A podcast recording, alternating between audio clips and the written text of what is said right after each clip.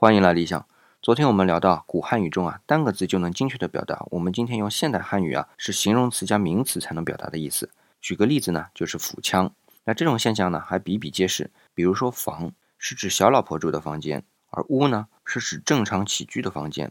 当然啊，有学者认为这是古汉语中形容词系统不发达的表现。这方面我是不够资格讨论的。